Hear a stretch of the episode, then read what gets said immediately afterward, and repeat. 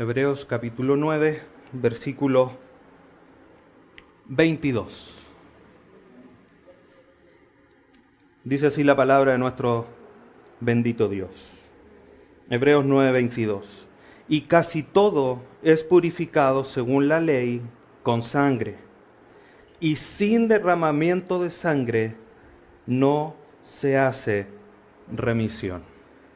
Los domingos anteriores, hermanos, hemos estado revisando de manera un poco más profunda la realidad en que nosotros como seres humanos estábamos antes de Cristo, antes de ser salvos. Y la verdad es que si miramos el escenario haciendo un pequeño recordatorio necesario para poder ver el tema del día de hoy, que se titula El resultado de la salvación, tenemos que mirar ese escenario. Es decir, primero el hombre pecó, estábamos, como dice Romanos,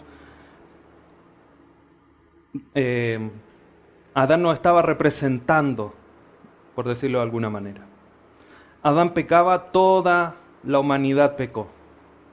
Estábamos todos destituidos de la gloria de Dios, Romanos 3. La paga de esa condición de estar alejados, destituidos de la gloria de Dios, era, el, era la muerte. Vemos en Génesis 3 la realidad de cómo el hombre pecó, desobedeció el mandato de Dios, pero además recibió una maldición donde iba a tener que trabajar la tierra, hacerse un siervo de la tierra para poder alimentarse. A la mujer le fueron multiplicados sus dolores del parto y a la serpiente se le maldijo y que, para que se arrastrase el resto de su existencia. Pero la realidad de la caída no termina ahí, o las consecuencias de la caída no terminan ahí. Vemos al final de Génesis 3, versículos 22 al 24, cómo el hombre es expulsado de la presencia de Dios, tal cual como dice Romanos 3, 23, destituido de la gloria de Dios. Y esa condición, al ser expulsado del huerto, es la realidad de la muerte espiritual en la que el hombre está. Hasta el día de hoy, sin conocer a Cristo, por supuesto. Y después nos encontramos pasajes como en Colosenses 2, que nos habla de que éramos incircuncisos de corazón, Efesios 2, que nos habla de que éramos muertos espiritualmente, Romanos 3, con una larga lista que demuestra esa naturaleza en la que estábamos sumidos luego de la caída y que esa condición de pecado, esa naturaleza de pecado, se transmitió de generación en generación, tal cual como también lo dice Efesios capítulo 2, los primeros tres versículos. Frente a esa condición humana, a esa naturaleza humana, no había nada que el hombre pudiese hacer como también lo mencionamos.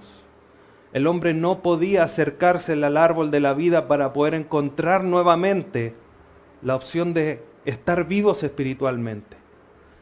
Dios se había, los había expulsado de su presencia, el hombre no se podía acercar. ¿Por qué? Habían dos guardianes, dos querubines, que resguardaban la presencia, el acceso a la presencia de Dios, además de una espada que revoloteaba alrededor. El hombre no podía acercarse. Nada de lo que él hiciese podría ganar el favor de Dios. Nada de lo que el hombre pudiera presentarle a los ojos de Dios Dios podría decir, está bien, te voy a hacer mi hijo. La salvación, así como la vida, no son cosas innatas que provengan del interior del hombre, sino que tenía que ser de parte de Dios. Y así Él lo promete en Génesis 3.15. Y tu simiente, la simiente de ella, la herirá en la cabeza, quitándole toda autoridad a esa serpiente engañadora que nosotros que Satanás. En ese intertanto entre que el hombre fue expulsado del huerto de la presencia de Dios hasta que se convirtiese a Cristo, creyera en la gracia de Dios para ser salvo, la única manera de poder estar en paz con Dios, en que Dios pasase por alto los pecados del hombre o del pueblo, era que se ofreciese un sacrificio, una ofrenda de un animal inocente para que Dios pasara por alto esos pecados. Y lo vemos desde Génesis 3, cuando Dios sacrifica un par de animales para hacerle vestidos al hombre y a la mujer, a Adán y Eva, para cubrir su pecado, su vergüenza, su desnudez. Un símbolo, una muestra, una sombra de que era necesario que otro viniese a morir por el pecado del hombre. A través de la ley que encontramos que Dios la establece en Éxodo y después la da una serie de explicaciones en Levítico, por ejemplo, y después en Deuteronomio, cuando la vuelve a repetir a la segunda generación que va a entrar a la tierra prometida. La consigna es tal cual como leímos aquí en Hebreos 9:22. Eso era lo que el pueblo tenía que entender. ¿Qué tenía que entender? Que sin derramamiento de sangre no hay remisión de pecados. El pueblo tenía que comprender esa realidad. Dios se la mostró a Adán, la estableció en la ley para que el pueblo la comprendiera. Y es nosotros hoy día que también debemos de comprenderla profundamente, porque de alguna manera la sabemos. Sabemos que Cristo murió, que tenía que morir en la cruz para nosotros poder ser salvos. Pero no es por un antojo, no es porque ocurrió así, sino porque Dios lo estableció de esa manera. Y vamos a ir tratando de resolver esto de una manera general y también vamos a ver a la luz de todo esto cuáles fueron los resultados del sacrificio de Cristo en la cruz. ¿Cómo es que a través de este sacrificio hoy día podemos ser llamados hijos de Dios? Entonces veíamos ahí en Génesis 3:21, el primero que tenía que morir era el hombre, pero el que murió fue un animal. Y citando Aquel teólogo que citamos en esa enseñanza, no me recuerdo quién era, era más agradable, decía algo así, la cita, era más agradable la sangre de un animal muerto que el hombre pecador delante de los ojos de Dios. Esa era la condición de nosotros. Y perdonen que sea tan repetitivo, pero era la realidad. Como le dije en su momento, tenemos que considerar esa realidad tal cual como lo hemos estudiado en, en el libro de, o en la carta a los Efesios. Recuerden de dónde venían. Esto es un recordatorio de dónde estábamos. Es la única manera de recordar dónde estábamos para poner en una correcta, en un correcto valor el sacrificio de Cristo en la cruz y de vivir de una manera adecuada después que hemos creído en Él. Éramos nosotros los que debíamos morir y no un animal. Pero como les decía, eso era una sombra de la muerte sustitutiva de Cristo por nosotros. La única manera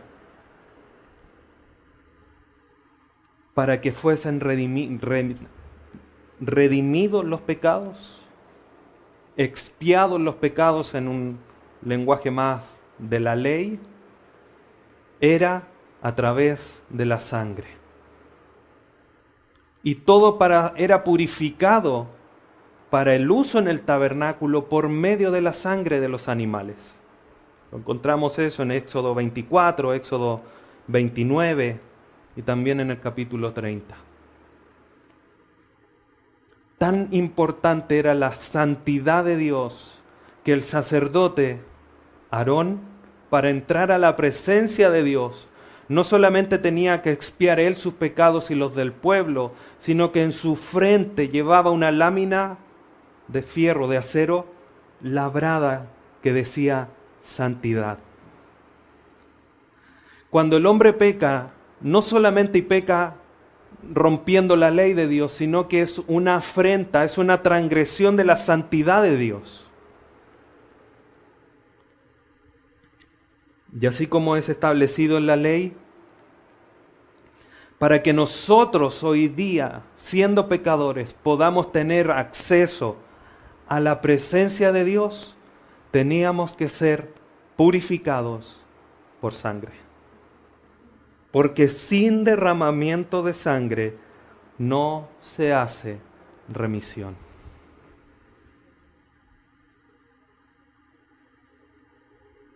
Génesis, perdón, Romanos 6:23 eh, dice, la paga del pecado es muerte, mas la dádiva de Dios es vida eterna. No solamente había una realidad de que nosotros teníamos que ser purificados para poder estar en la presencia de Dios.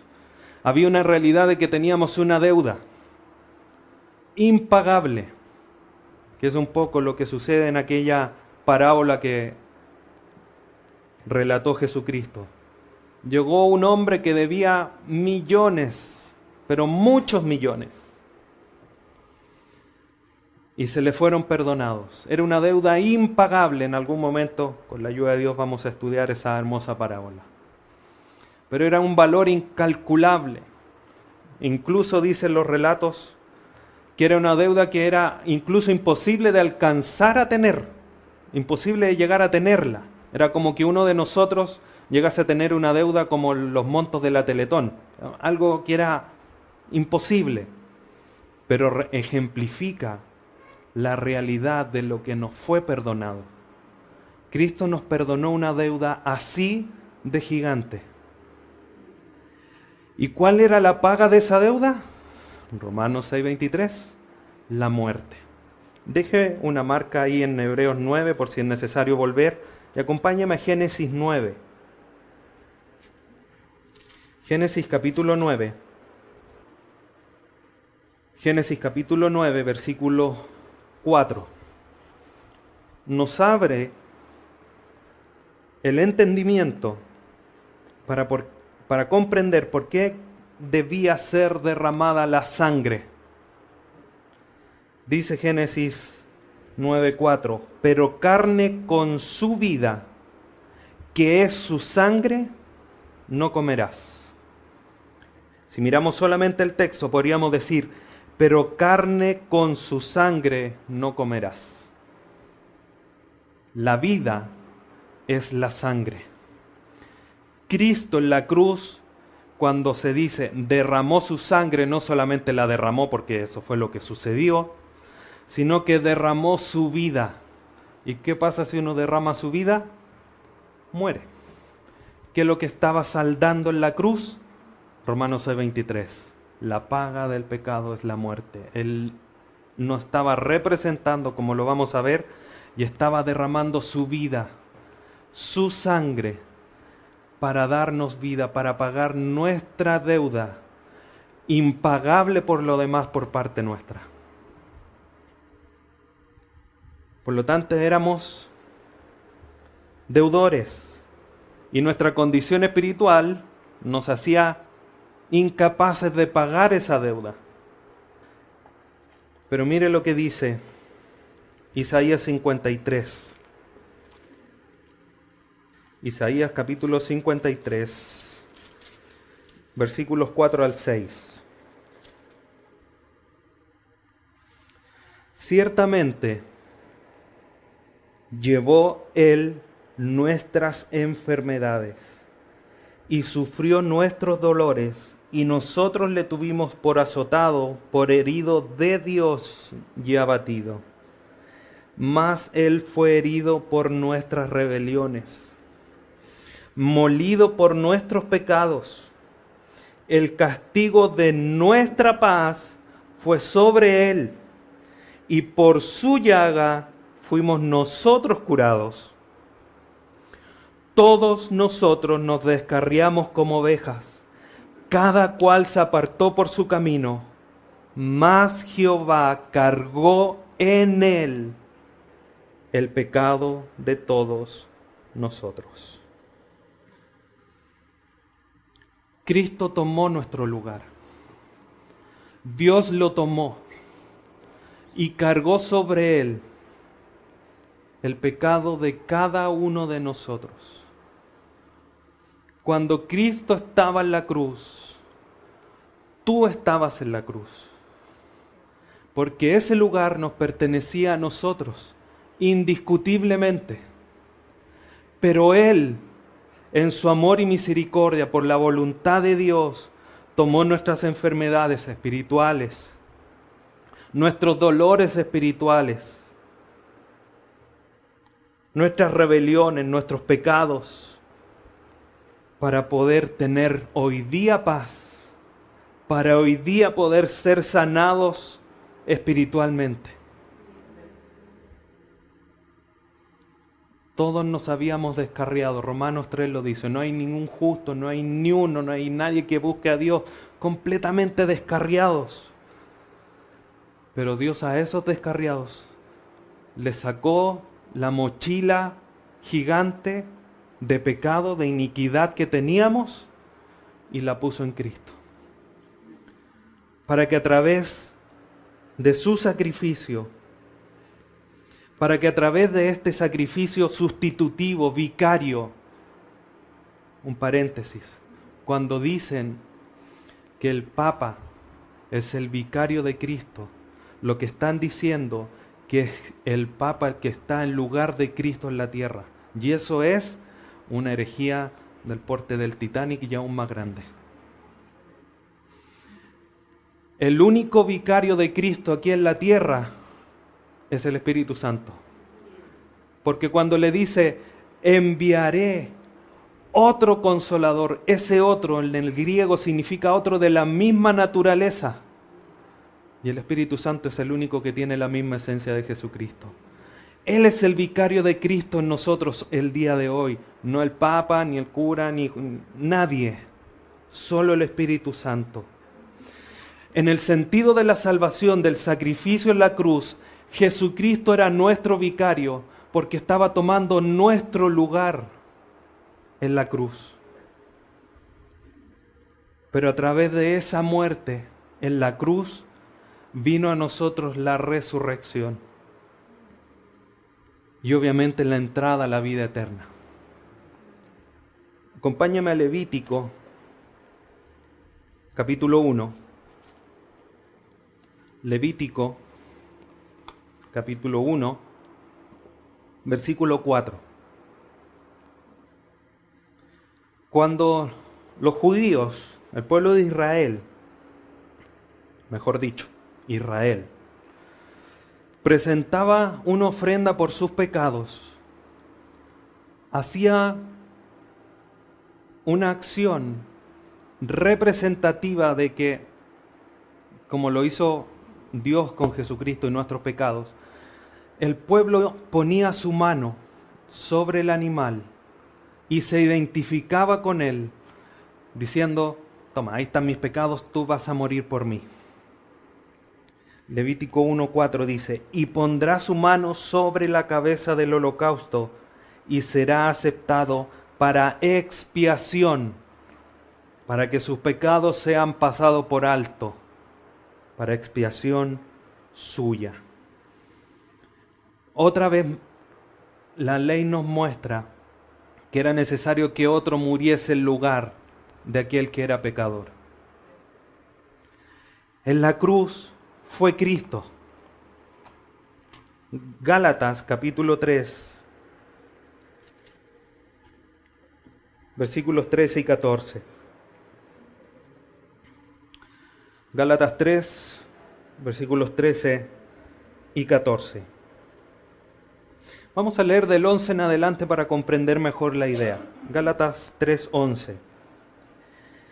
Y que por la ley ninguno se justifica para con Dios es evidente, porque el justo por la fe vivirá. Y la ley no es de fe, sino que dice, el que hiciera estas cosas vivirá por ellas. Versículo 13.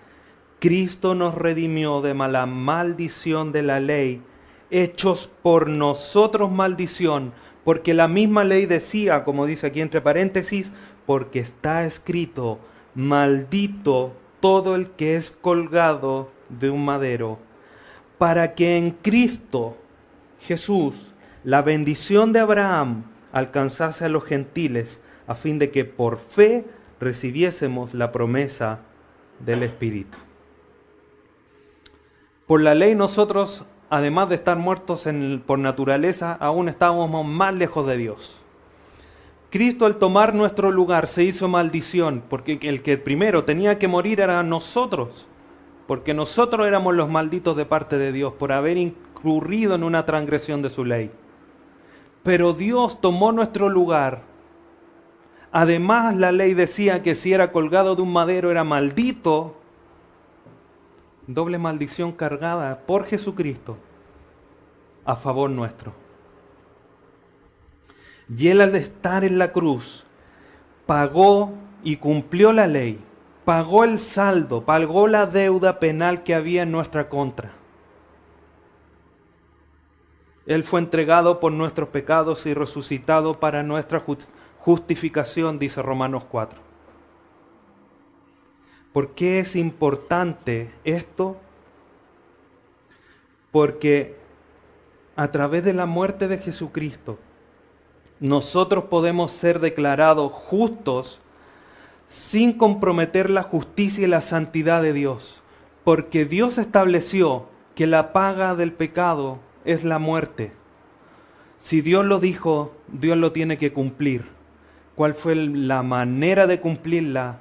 Entregar a su Hijo en reemplazo de nosotros. Ese fue el sacrificio perfecto hecho por el Mesías. Él hizo el sacrificio para pagar nuestra deuda. Acompáñeme a Hebreos capítulo 10, versículos 11 y 12.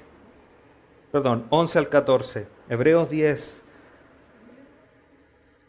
Hebreos 10 del 11 al 14. Las ofrendas en el Antiguo Testamento eran ofrendas que debían ser presentadas de manera frecuente, todos los años, todas las semanas, todos los días, cuando pecase,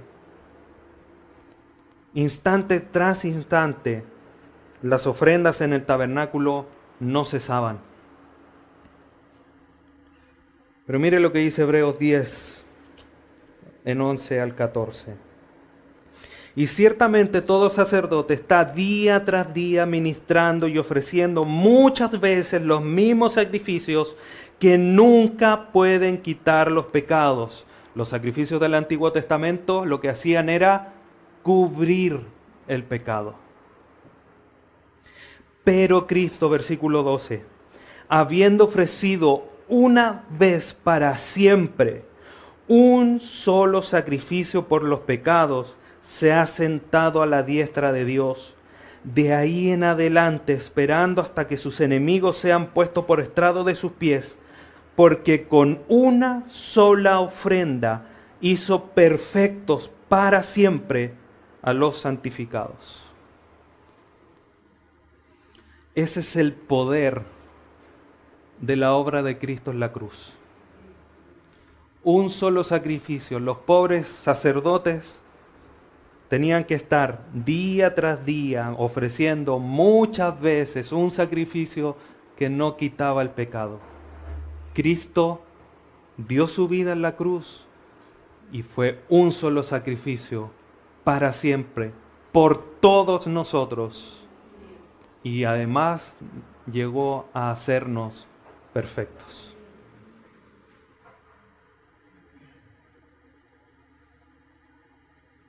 Y Cristo lo anunció así. Es interesante que este pasaje dice que hecho el sacrificio, se ha sentado a la diestra de Dios. En el tabernáculo había mesa, habían cubiertos, había pan, había un candelero, etcétera, etcétera. Pero no habían sillas. ¿Por qué? Porque el sacerdote no podía parar de ministrar día tras día, muchos sacrificios. No había descanso. Cristo hizo un solo sacrificio, perfecto por muchos. Ya no hay nada más que hacer para hacer perfecto a los santos. Se sienta a la diestra de Dios. Y así lo anunció Cristo en la cruz. El Juan 19, estando en la cruz, sus últimas palabras fueron, tetelestai, consumado es. Un término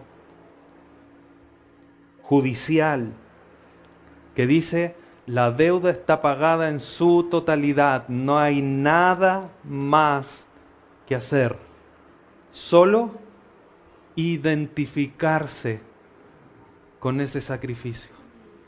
Así como los israelitas imponían sus manos en el holocausto, Levítico 1.4 que lo leímos recién, en ese animal que iba a ser la ofrenda por su pecado para que su, su pecado fuera expiado,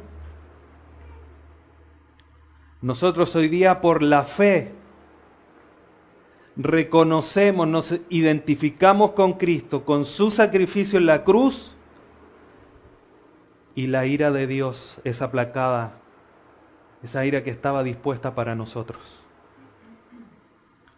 Esa copa de ira que de parte de Dios está, está satisfecha. Por eso ahí en Mateo 26, cuando Jesucristo, si es posible, oraba al Señor, si es posible, pase de mí esta copa, es la copa de ira. Copa generalmente habla del juicio de Dios. El juicio que iba que cayó sobre nuestro Salvador era el juicio por nuestros pecados. Y esa es la obra redentora en la cruz del Calvario. Pero para comprender mejor la realidad de qué es lo que resultó desde la cruz, y no solamente de la cruz en adelante, sino que también de la cruz hacia atrás, porque Abraham siendo salvo miró al sacrificio, estaba esperando aquel Mesías, y todos los demás que fueron salvos fueron salvos en la cruz. Miles de años posterior, nosotros miles de años antes el sacrificio, pero la, es tan potente, tan significativo el sacrificio de Cristo en la cruz, que cubre toda la era de la humanidad. Si Adán le creyó, como así lo dice la palabra, lo vamos a ver en el cielo, porque hasta allá llegó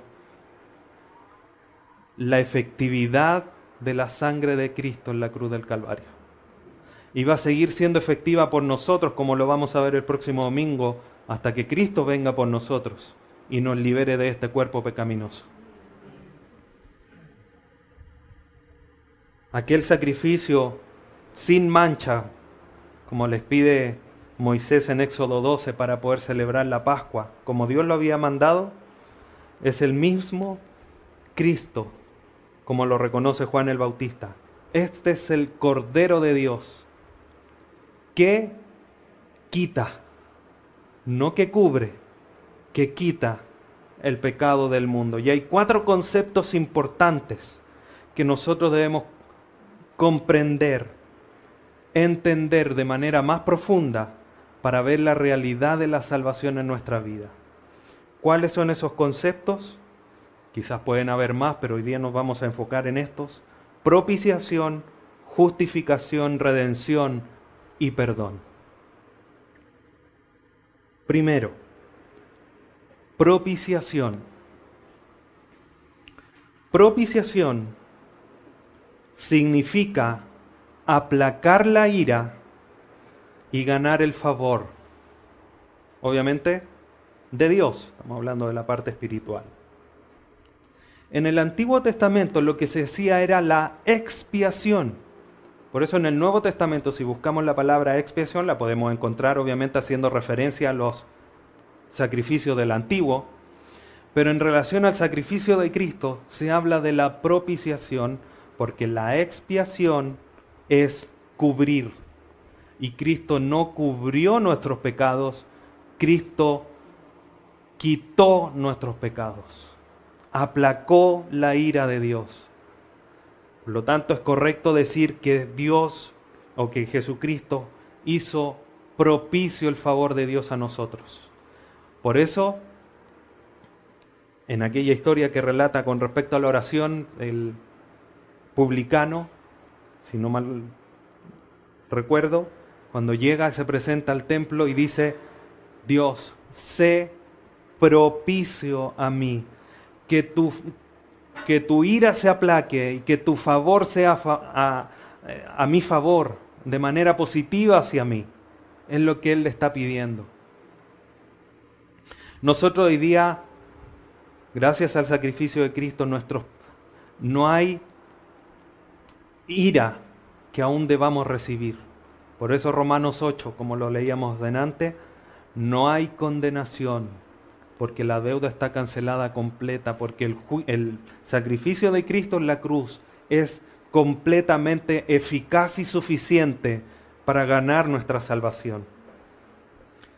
Como leíamos ahí en, Hebreos 10, los, los sacrificios tenían que aplacar, o sea, tenían que ofrecerse de manera continua pero no quitaban el pecado. El sacrificio de Cristo en la cruz fue eficaz, sin lugar a duda. Dios proveyó la ofrenda, Juan 1, he aquí el Cordero de Dios, ofreciendo una ofrenda de un valor infinito, porque era el Hijo de Dios, el eterno Hijo de Dios, haciéndose hombre, Filipenses 2, no escatimando el ser igual a Dios, como cosa a que aferrarse, sino que se entregó, se hizo hombre, se hizo obediente y obediente hasta la muerte, pero no cualquier muerte, sino que es la cruz, la peor muerte, la, la que tenían los peores malhechores de la época, para servirnos. Y esa ofrenda es la que hizo posible presentar el monto que era adeudado de parte de nosotros. Un cordero sin pecado, que se ofreció en justicia cumpliendo la ley de manera perfecta en favor nuestro. A pesar de que no tenía pecado, se hizo pecado. No que pecara, sino porque lo llevaba encima todos los de nosotros para que nuestros pecados fuesen enterrados y así ganar el favor de Dios. Y hasta aquí nosotros lo único que hemos aportado es nuestro pecado. No hemos hecho nada. Por lo tanto, el primer concepto es la propiciación, el aplacar la ira y ganar el favor de Dios. Segundo concepto, justificación. ¿Qué es la justificación? Es un acto por el cual Dios declara justo y aceptable ante Él al pecador. Acompáñeme a Romanos capítulo 7, versículo 12. Este versículo nos muestra que la ley era una manifestación de la justicia de Dios y además lo que la ley o la justicia de Dios demanda de nosotros. Romanos 7:12. De manera que la ley a la verdad es santa y el mandamiento santo, justo y bueno. ¿Qué es lo que demandaba de nosotros la ley? Santidad, buenas obras, justicia. Cosas que espiritualmente no podíamos cumplir porque estábamos muertos. Por lo tanto, una ley que estaba siendo quebrantada no podía salvar a nadie, además de siendo que nosotros no podíamos cumplir toda la ley. Si fallábamos en una, en una sección, en una frase de la ley, nos hacíamos culpables de toda la ley, dice también Romanos. La ley lo que hace al ser quebrantada es condenarnos inflexiblemente aquel que ha infraccionado, aquel que ha quebrantado la ley. Vamos a primera carta a Timoteo, versículo 8. Primera carta a Timoteo, capítulo 1, versículo 8. Dice así, pero sabemos que la ley es buena si uno la usa legítimamente. Conociendo esto, que la ley no fue dada para el justo, sino para los transgresores y desobedientes, para los impíos y pecadores, para los irreverentes y profanos, para los parricidas y matricidas, para los homicidas, para los fornicarios, para los sodomitas, para los secuestradores, para los mentirosos y perjuros, y para cuanto se oponga a la sana doctrina. Para ellos la ley. ¿Por qué? Romanos 5:20. Pero la ley se introdujo para que el pecado abundase. Como dice Pablo en otra sección, yo no sabía que codiciar es malo si la ley no dijera la codicia es mala. No sabría que robar es pecado si la ley no dijera no robarás. No sabría que, no sabría que si la ley no dijera. Cuando la ley llegó, la ley es buena porque nos pone un espejo y nos dice, tú eres un pecador, un transgresor de la ley, un impío. Pero la buena noticia es, más cuando el pecado abundó en favor de la acción de la ley, por eso es buena la ley, pero no es para los justos, es cuando éramos pecadores, porque nos enrostraba nuestro pecado. Pero cuando el pecado abundó, fue mucho mayor la gracia. Por eso somos salvos. La ley quebrantada nos condena. Pero como Cristo cumplió la ley de manera perfecta, agotó la sentencia de muerte que había a nuestro favor, además de dar su vida, como leíamos ahí en Gálatas 3. Él dio su vida por nosotros, se hizo maldición para nosotros poder ganar la vida eterna, cumpliendo la ley. Y esa justicia, porque ¿qué es lo que demandaba la ley? Santidad, justicia y buenas obras. ¿Qué es lo que hizo Cristo? Vivió santamente, justamente y con buenas obras, cumpliendo la ley. Como Cristo estaba en nuestro lugar, no solamente pagó la deuda, sino que también hizo posible que esa justicia, esa santidad y esas buenas obras fueran imputadas, fueran puestos a nuestro favor. Es como en el colegio cuando se hace un trabajo en grupo y uno hace todo el trabajo y pone el, nombre de todos sus compañeros para abajo y se sacan un 7 porque uno hizo el trabajo. Eso fue lo que hizo Cristo.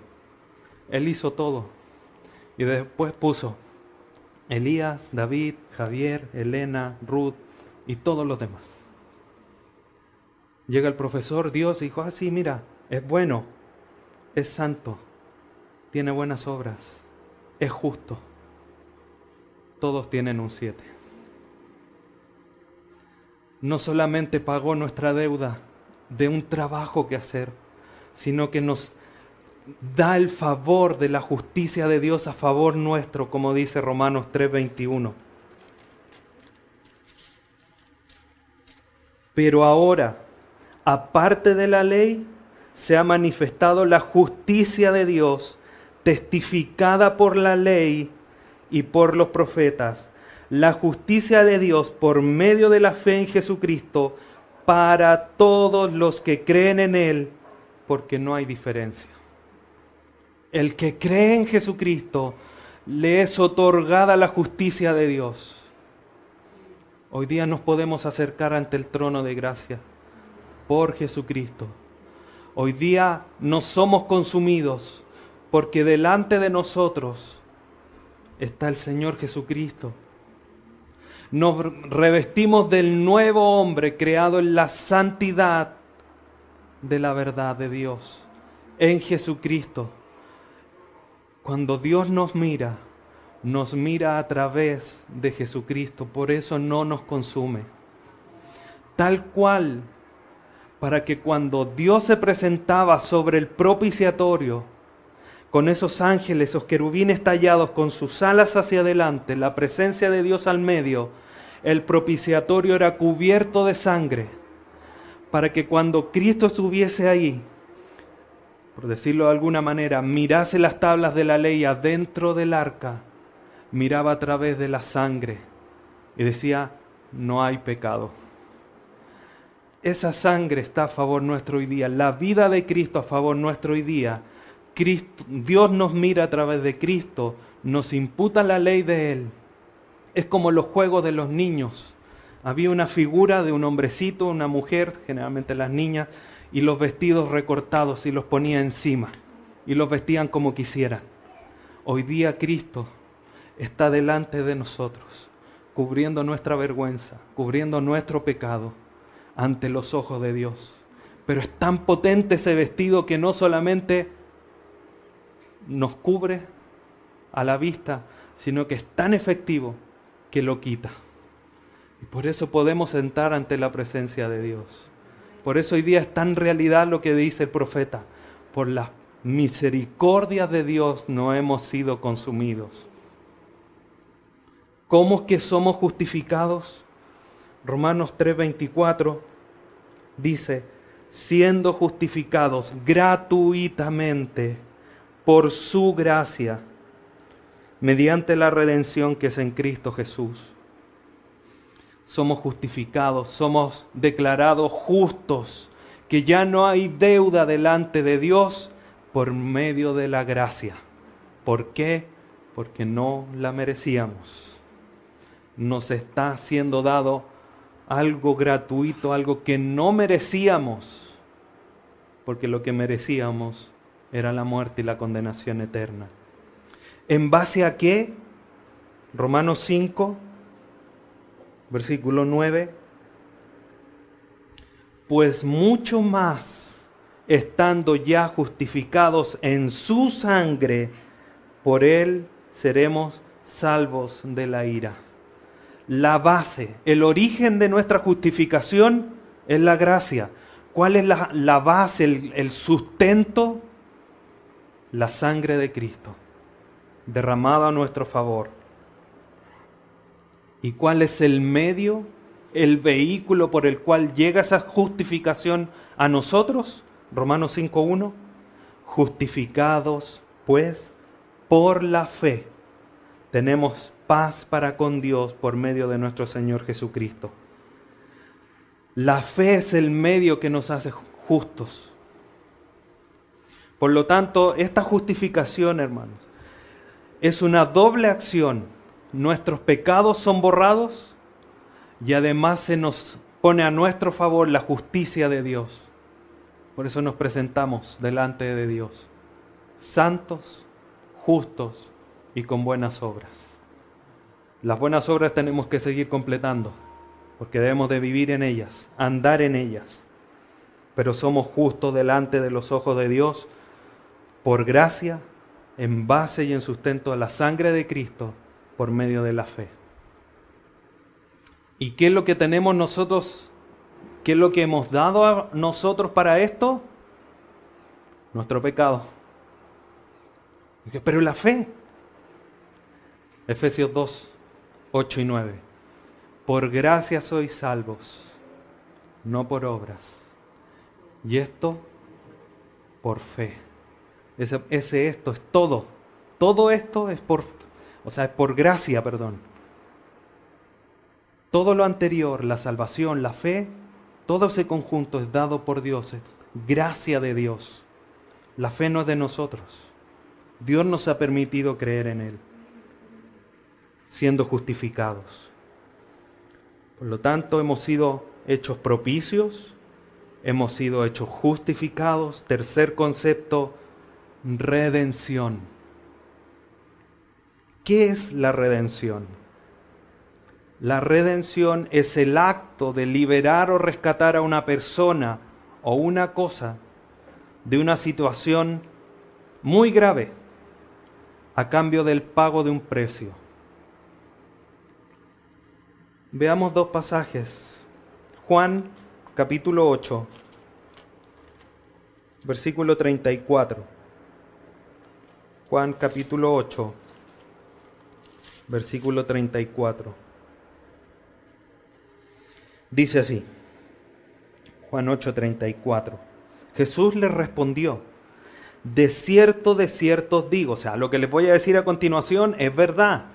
Ese es el énfasis del desierto, desierto. Que todo aquel que hace pecado, esclavo es del pecado. Tenga eso en mente. Somos esclavos del pecado o éramos esclavos del pecado. Tito capítulo 2, versículo 14. Después de la segunda carta a Timoteo está Tito en el capítulo 2, versículo 14. Vamos a ver otra condición. Éramos esclavos del pecado, según Juan 8:34. Pero Tito nos amplía el entendimiento, o la carta de Pablo a Tito, mejor dicho, nos amplía el entendimiento. Tito 2.14 dice, quien se dio a sí mismo, ¿quién? Jesucristo, del versículo anterior, por nosotros para redimirnos de toda iniquidad y purificar para sí un pueblo propio, celoso de buenas obras. Éramos esclavos de pecado y de iniquidad esa era nuestra realidad. Pero hemos sido redimidos. Se ha hecho un pago para nuestro rescate. Porque nuestra situación era tan grave que era necesario pagar. Primera carta a los Corintios, capítulo 6. Primera carta a los Corintios, capítulo 6, versículo 20. Primera carta a los Corintios, capítulo 6, versículo 20. Porque habéis sido comprados por precio. Glorificad pues a Dios en vuestro cuerpo y en vuestro espíritu, los cuales son de Dios. ¿Por qué? Porque Dios nos compró por precio. El precio de ser redimidos, rescatados, liberados de la opresión, del pecado y de la iniquidad fue dado por Dios. No fue solamente llegar y quitarnos. ¿Cuál fue el precio para poder ser redimidos? Primera carta de Pedro, capítulo 1, versículos 18 y 19. Primera carta de Pedro, capítulo 1, versículos 18 y 19. Sabiendo, dice Pedro, que fuiste rescatados, redimidos, liberados de vuestra vana manera de vivir las cuales recibiste de vuestros padres, no con cosas corruptibles, como plata o como oro o plata. Nada de estas dos cosas, que son corruptibles como el oro y la plata, no fue con eso que fuimos rescatados, dice Pedro, versículo 19, sino con la sangre, con la sangre preciosa de Cristo como de un cordero sin mancha y sin contaminación. Si juntamos 1 Corintios 6, 1 de Pedro 1, podemos decir que fuimos comprados a precio de sangre. No es una frase que salga textual en las escrituras, pero estos dos pasajes sí nos confirman que el precio de nuestra libertad era la sangre. ¿Por qué? Porque Dios así lo, así lo había establecido. No hay remisión de pecados si no hay derramamiento de sangre. Como leíamos en Hebreos 9:22. Por lo tanto, nosotros que éramos esclavos del pecado, teníamos que ser liberados desde fuera. Y eso es lo que hizo Cristo, pagar el precio de nuestra libertad. Y por último, si hemos sido propiciados o hechos propicios, justificados, redimidos, el cuarto concepto es el perdón. Y esto a lo mejor es, dice, sí, pero con todo lo anterior, yo como que el perdón es como obvio. Es difícil hacer una separación. Si hablo de justificación, es difícil no hablar de perdón, de remisión o de propiciación. No podemos divorciar tan puramente todos estos conceptos. Siempre están unidos porque están bajo además de una misma acción redentora que es Cristo en la cruz del Calvario. Pero son todos conceptos que nos ayudan a ampliar nuestro entendimiento de qué es lo que hizo Cristo en la cruz, cuál fue el resultado de nuestra salvación. Efesios 1.7, un pasaje que hemos estudiado, dice, en quien tenemos redención, que lo acabamos de explicar, por su sangre. El perdón de pecados según las riquezas de su gracia.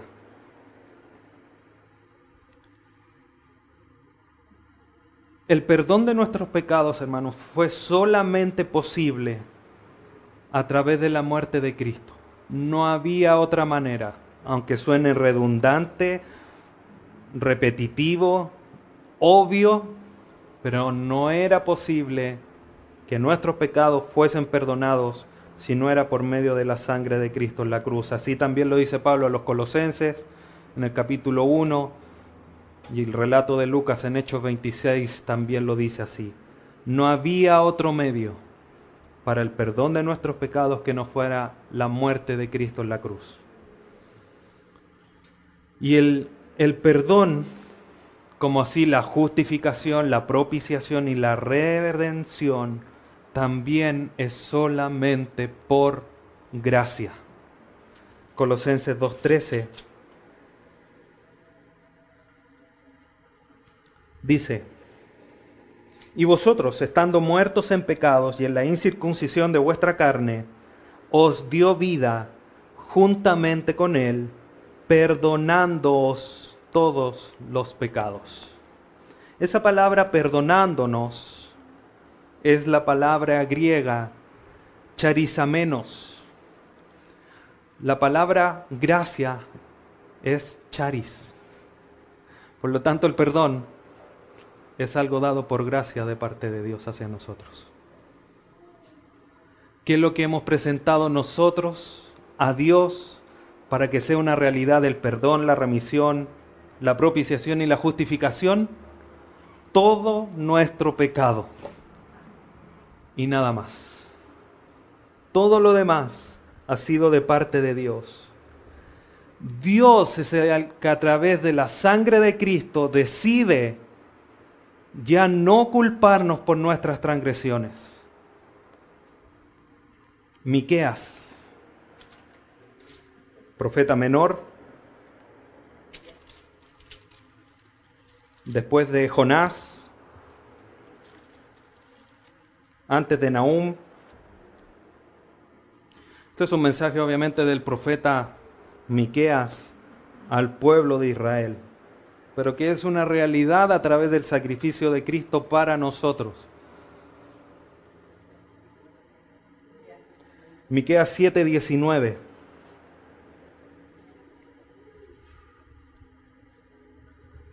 Dice así, ¿lo encontraron? ¿Sí? Miqueas 7:19. Tarea para la casa. Mañana, el próximo domingo, cuando vengan entrando, les voy a preguntar los profetas menores en orden. A todos. Para que se los aprendan. Dice así, Miqueas 7:19. Él volverá a tener misericordia de nosotros sepultará nuestras iniquidades y echará en lo profundo del mar nuestros pecados. Dios, a través del sacrificio de Cristo en la cruz, hace realidad lo que significa la palabra perdón, que es echar lejos. Él echó al fondo del mar nuestros pecados enterró en lo profundo nuestras iniquidades, de las cuales éramos nosotros esclavos. Y va a tener misericordia porque las separó, las echó fuera, las tiró lejos. Ese es el perdón divino que nosotros tenemos. ¿Por qué? Por gracia. Nosotros no hemos hecho nada más que traer nuestro putrefacto estado espiritual, nuestra llaga podrida, como dice Isaías 1. Fuerte, pero es la realidad. Estábamos muertos en delitos y pecados.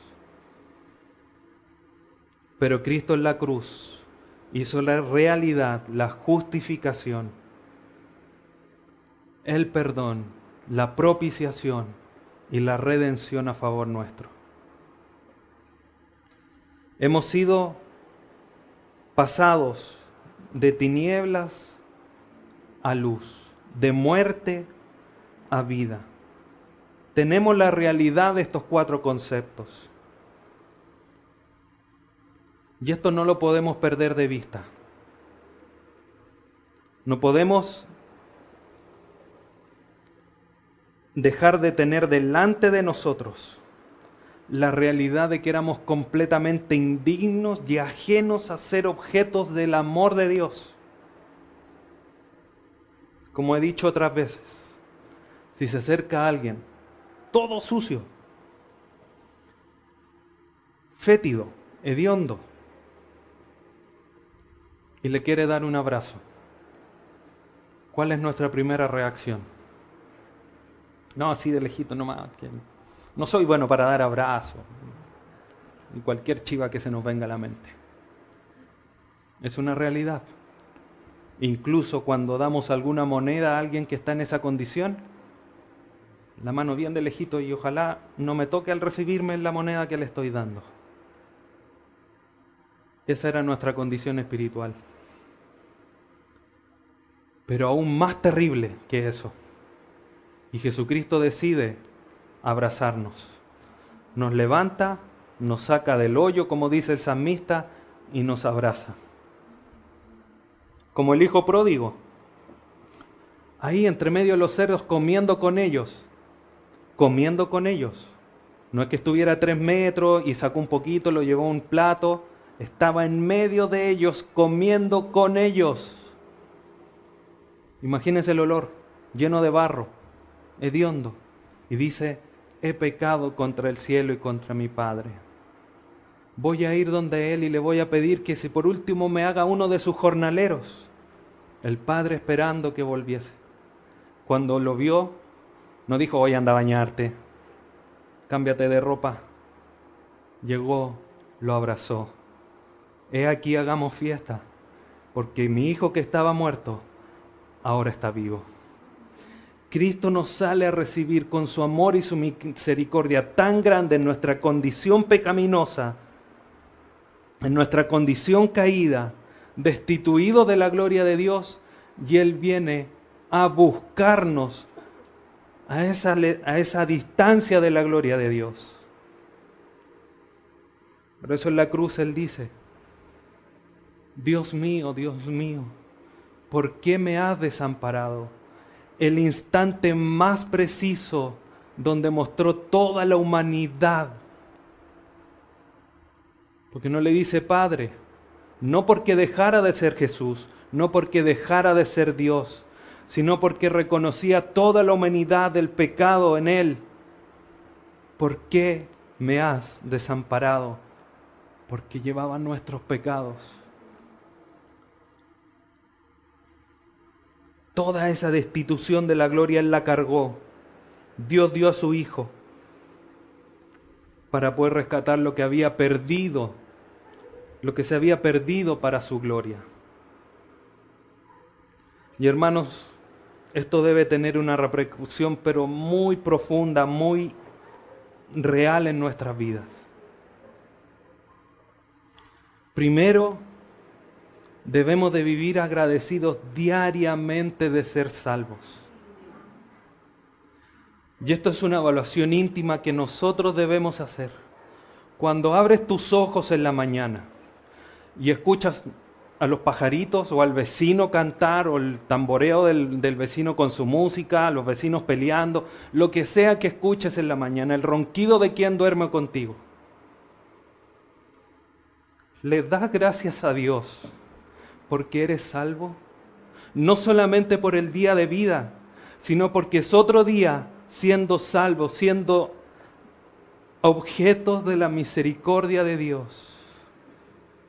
Como decía un teólogo, agradezco a Dios de un día más de vida, porque Dios me debería haber consumido durante la noche por mi pecado. No solamente hay que dar gracias por que tenemos un día más de vida, sino porque es en la realidad de nuestro estado de ser hijos de Dios porque por Él, por su gracia, podemos ser llamados hijos de Dios.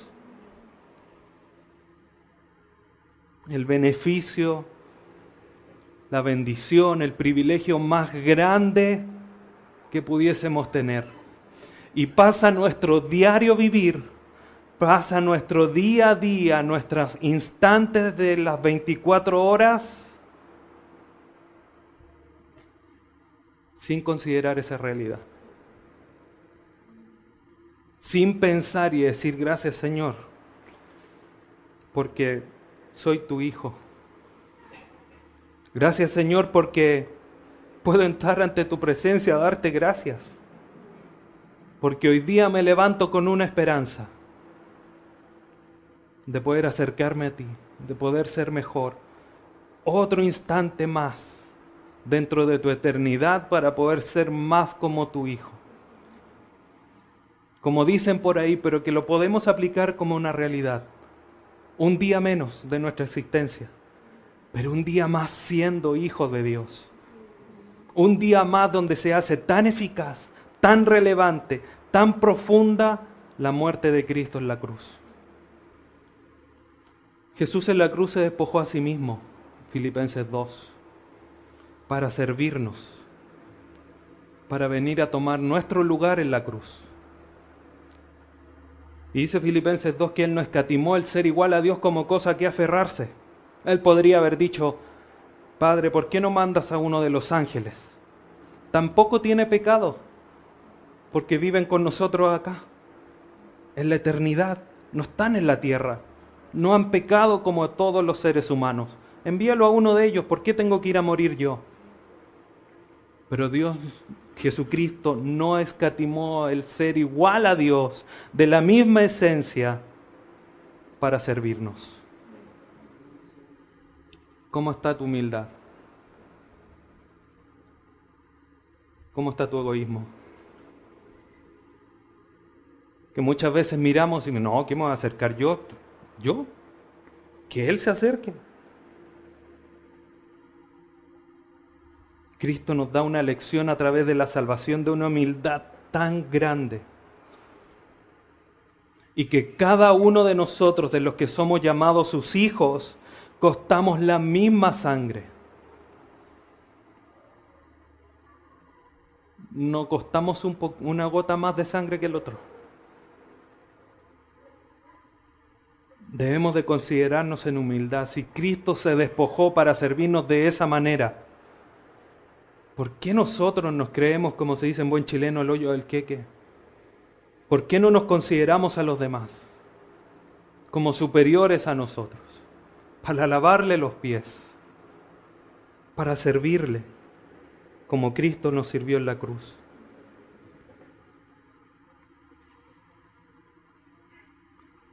Estamos sirviendo como se merece aquel que nos compró.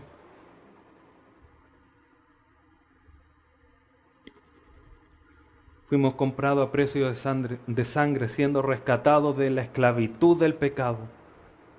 Pero hoy día nosotros no somos hechos libres para andar en nuestra libertad como ocasión para la carne, sino que somos hechos libres para poder cumplir el objetivo de Dios en nuestra vida, el propósito primario de Dios en nuestra vida que lo vimos en Génesis 1 y Génesis 2, que era que el hombre y la mujer estuviesen en comunión con Dios. Hoy día nosotros, por la sangre de Cristo derramada en la cruz, tenemos libertad para vivir en comunión con Dios no para hacer lo que nosotros queramos, porque somos esclavos de Dios. ¿Cómo estás sirviendo a aquel que te compró en la cruz? ¿O estamos siendo orgullosos? Si Él nos compró, como leíamos en uno de los versículos, los cuales son de Dios 1 Corintios 6:20. Somos de Él, todos de Él. Le negamos el 5% de nuestro corazón. No, Señor, este, este terreno es mío, aquí no te metas tú, por favor, esto es íntimo mío.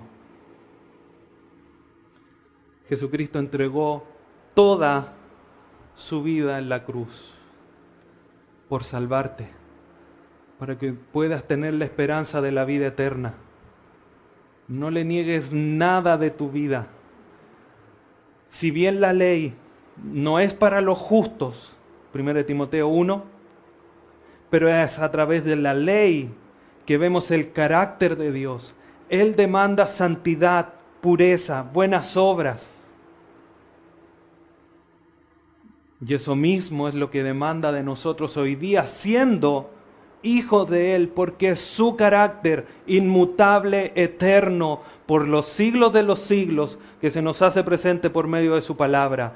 Seamos santos, vivamos como es digno de la salvación que se nos ha sido otorgada gratuitamente. Por eso hablo y por eso digo que debemos de tener esta, esta consideración tan profunda de nuestra condición de pecado en la que estábamos y de este sacrificio de Cristo en la cruz y del resultado que está teniendo y que sigue teniendo al día de hoy el acto de salvación de Cristo. Debemos de vivir agradecidos, viviendo en humildad, viviendo como es digno del Evangelio y muchas otras aplicaciones que tiene que tener en nuestra vida.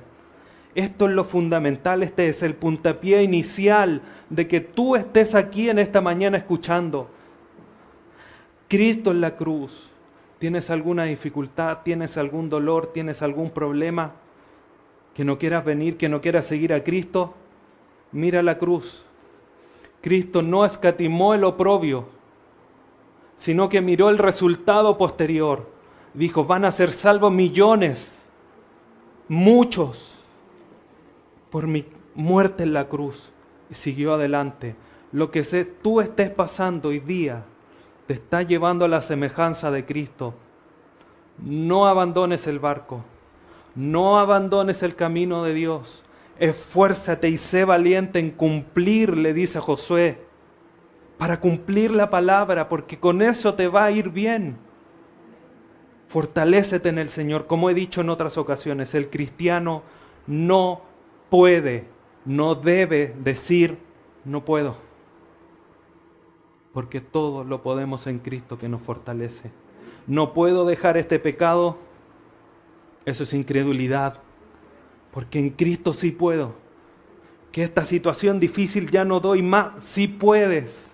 Porque Cristo dijo en su palabra que no nos iba a apretar más de lo que podíamos resistir y que juntamente con eso iba a dar la salida. Si no estás dando abasto es porque estás dependiendo de tus fuerzas para vivir la vida de Cristo. Abandona tu vida, como dice Lucas 19, si no me equivoco. El que quiera venir en pos de mí, niéguese a sí mismo, tome su cruz y sígame. ¿Qué no es eso? Sino que seguir el ejemplo de Cristo. Se negó a sí mismo siendo igual a Dios. Llegó hasta la muerte dando su vida Hoy día nosotros no tenemos que morir físicamente, pero sí a nuestros deseos, sí a nuestros pecados, sí a nuestras iniquidades.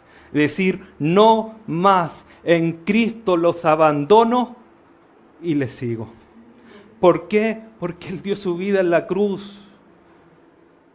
Eso, debe ser nuestro norte, nuestra, nuestra ancla de vivir la vida cristiana de decir gracias a Dios porque ya no es la realidad de la naturaleza caída. Hoy día yo puedo revestirme del nuevo hombre. Por este sacrificio es una realidad de que el Espíritu Santo mora en nosotros como lo estudiamos en Efesios 1, siendo el sello de nuestra salvación como cantábamos, actuando en nuestra vida. No contristes al Espíritu, no le hagas a un lado, deja que haga lo que Él quiere en tu vida, déjate guiar por Él, arrepiéntete de tus pecados, los más ocultos, como dice Jerry Bridge, esos pecados respetables, esos que normalizamos, esos que aceptamos como algo tan normal en nuestra vida, son aborrecibles delante de los ojos de Dios porque costaron la sangre de su Hijo en la cruz. Debemos de considerar esta realidad. Si no la estamos considerando, debemos de hacerlo. Porque es por eso que hoy día podemos ser llamados hijos de Dios a través de Jesucristo. Que Dios nos ayude y nos dé la sabiduría para vivir de manera digna del Evangelio, como Él se lo merece, como Él lo demanda a favor nuestro. Oremos. Padre bendito, te agradecemos en esta mañana por tanta bondad hacia nosotros. Siendo pecadores, muertos espirituales, impíos, alejados de ti, no te buscábamos, no hacíamos nada bueno, nuestras bocas hablaban corrupción, nuestros pensamientos eran corruptos. Éramos una podrida llaga, pero te ha placido a través de tu Hijo Jesucristo salir en nuestro rescate, como aquella oveja de la parábola, a rescatar aquella que se había perdido, solamente por tu misericordia hemos sido rescatados del lago de fuego de la condenación. Solamente por tu gracia que ya no tenemos condenación por medio del sacrificio de tu Hijo Jesucristo nuestro Salvador en la cruz del Calvario. ¿Cómo menospreciar ese tan lindo sacrificio? Tan eficaz sacrificio teniendo toda esta amplitud de resultados en nuestra vida, siendo redimidos, justificados, perdonados, siendo propicios. Señor, cuán grande es tu amor, tan amplio, tan alto, tan profundo, que a donde nos movamos no nos podemos salir de él. Que tú nos has puesto ahí en la mitad de la esfera de tu amor siendo indignos de recibir tal privilegio? ¿Cómo no debemos nosotros conducirnos de manera digna? Pero la verdad, Dios amado, que somos pecadores, somos faltos, somos débiles. Pero ayúdanos tú, te pedimos sabiduría para tener esto siempre en mente, para recordarlo. ¿De dónde tú nos has sacado? ¿Qué has hecho para estar donde hoy día nosotros estamos? Donde tú nos has puesto y vivir de manera digna. Y que eso afecte toda la amplitud de nuestra vida. Danos sabiduría. Danos sabiduría para poder vivir como verdaderos salvos. Señor, y si alguien tú redarguyes de que aún no es salvo, de que ha estado viviendo una mentira, Señor, por misericordia, y peor aún si alguien aún no se ha dado cuenta, por misericordia, Dios bendito, tú abras sus ojos espirituales y pueda caer rendido a tus pies y reconocerte como aquel que es el dador de todo esto. Como decía Jonás, la salvación es de Jehová. Señor, pueda reconocerte, pueda arrepentirse, como todos los demás que tenemos, Señor, la seguridad que tú has muerto por nosotros y que tu Espíritu vive en nosotros, debemos arrepentirnos de todos nuestros pecados para vivir de manera santa y piadosa delante de tu presencia. Gracias por tu palabra. Amén.